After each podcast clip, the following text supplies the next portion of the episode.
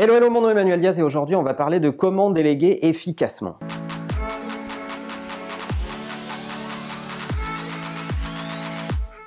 Alors la délégation, c'est le sujet qui revient le plus souvent chez les jeunes managers parce qu'on se pose toujours cette question de se dire, finalement, jusqu'à présent, avant d'être manager, je savais me gérer moi, mais maintenant, il faut que j'apprenne à gérer d'autres personnes et donc, par définition, à leur déléguer des tâches. Et il faut bien le reconnaître, c'est là que les catastrophes commencent parce que beaucoup confondent déléguer et se débarrasser de quelque chose. Alors, il y a plein de bouquins sur cette question que vous allez pouvoir théoriser, mais le but de cette vidéo, c'est de vous donner euh, quatre astuces simples pour bien démarrer en délégation si vous êtes un jeune manager. Ces quatre étapes vont vous permettre de ne pas commettre d'erreurs. Première chose, ne déléguez pas de tâches, mais parlez de problèmes à résoudre. Lorsque vous déléguez une tâche, vous allez avoir tendance à dire fais ça, fais ci, etc. et être très directif.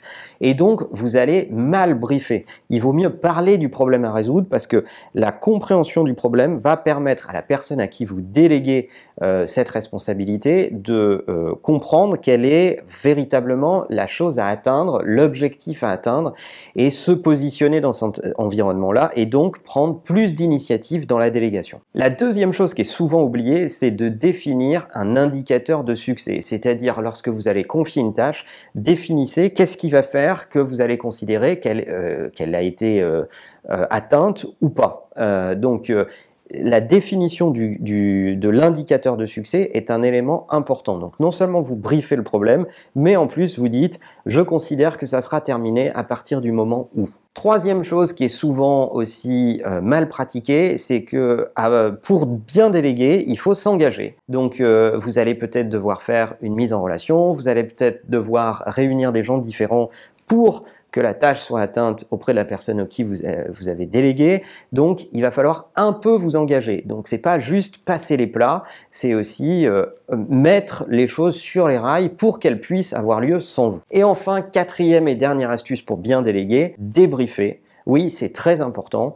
Euh, il faut prendre un moment pour débriefer la semaine ou débriefer l'espace-temps dans lequel vous avez délégué des choses euh, avec telle ou telle personne. Il faut se réunir et dire voilà, là je considère qu'on y est, là je considère qu'on n'y est pas pour telle et telle raison, ou j'ai pas aimé la façon dont ça s'est passé, j'ai manqué d'infos à certains moments, j'aurais aimé que tu me reportes plus, ou que tu me mobilises plus à partir de ce moment-là parce que tu as rencontré un problème et j'aurais pu t'aider. Bref, ce moment de débriefing va permettre de s'étalonner entre euh, les protagonistes et donc de mieux se comprendre et s'appréhender pour que la délégation fonctionne plus facilement à l'avenir. Et cette étape, elle est majeure. Alors évidemment, il y a plein d'autres méthodos sur la délégation, vous trouverez plein d'infos euh, sur le web autour de la délégation, mais avec ces quatre astuces-là, vous pouvez bien démarrer votre carrière de jeune manager et ne pas commettre d'erreurs dans vos premiers pas pour déléguer des tâches et j'espère que ça vous sera utile. Si vous pensez que cet épisode peut être utile à quelqu'un autour de vous, n'oubliez pas de le partager et de le liker.